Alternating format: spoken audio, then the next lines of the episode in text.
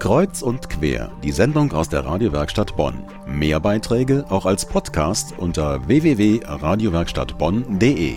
Da läuft und fährt man jeden Tag an einer Villa oder einem Turm vorbei und käme wahrscheinlich nie auf die Idee, dieses Gebäude mal von innen anzuschauen. Am nächsten Sonntag, da geht das. Und zwar beim Tag des offenen Denkmals.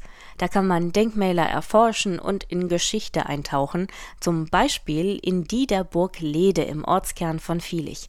Eine gotische Burganlage mit Wassergraben, wenn auch ausgetrocknet, dicken Mauern, einem Torbogen am Eingang und einer ziemlich schweren Eisentür.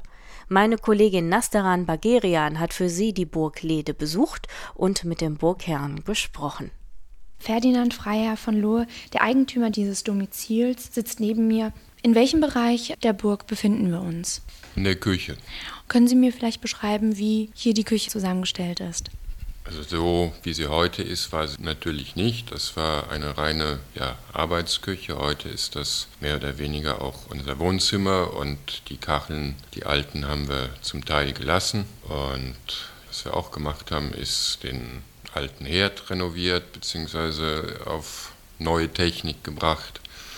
Das ist eigentlich unser Lieblingsraum inzwischen. Warum?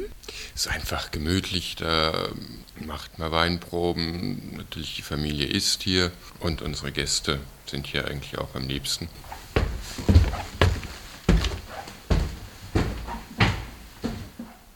Seit 1987 sind Sie ja der Eigentümer der Burg Liede. Und wie viel Arbeit steckt eigentlich dahinter, dieses aufrechtzuerhalten? Da kann ich nur sagen, es wird nie langweilig, keinem, der hier wohnt, weder mir noch meiner Frau. Die eigentlich in Anführungszeichen spannende Zeit war natürlich die Restaurierung ab 93, was bis fast 97 gedauert hat.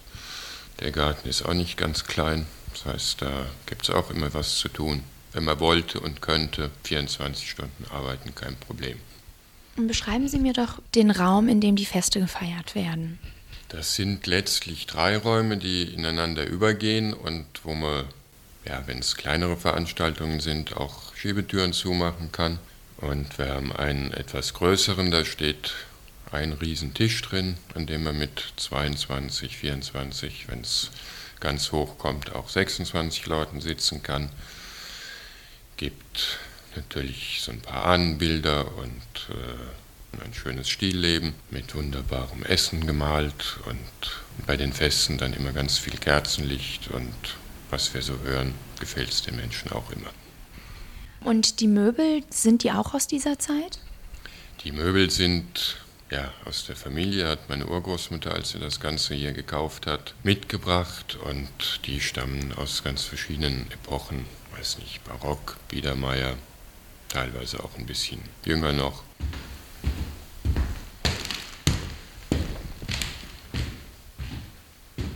Am Tag des offenen Denkmals, was werden Sie Ihren Besuchern zeigen? Die Menschen können sich natürlich oben die Räume anschauen, wo man feiern kann und ansonsten werden sie sich hauptsächlich draußen aufhalten wenn das Wetter mitspielt. Und wer mag, darf auch in die Küche, in den Weinkeller, ins Lädchen, das meine Frau führt.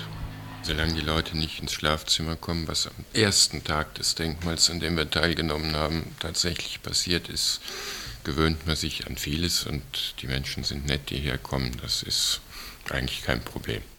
Wenn das mal nicht eine nette Einladung ist, und zwar von Ferdinand Freiherr von Loé, dem Burgherrn der Burg Lede in Vielich zu besichtigen am nächsten Sonntag, dem Tag des offenen Denkmals, zusammen mit vielen anderen Denkmälern. Die Liste finden Sie online unter tagdesoffenendenkmals.de.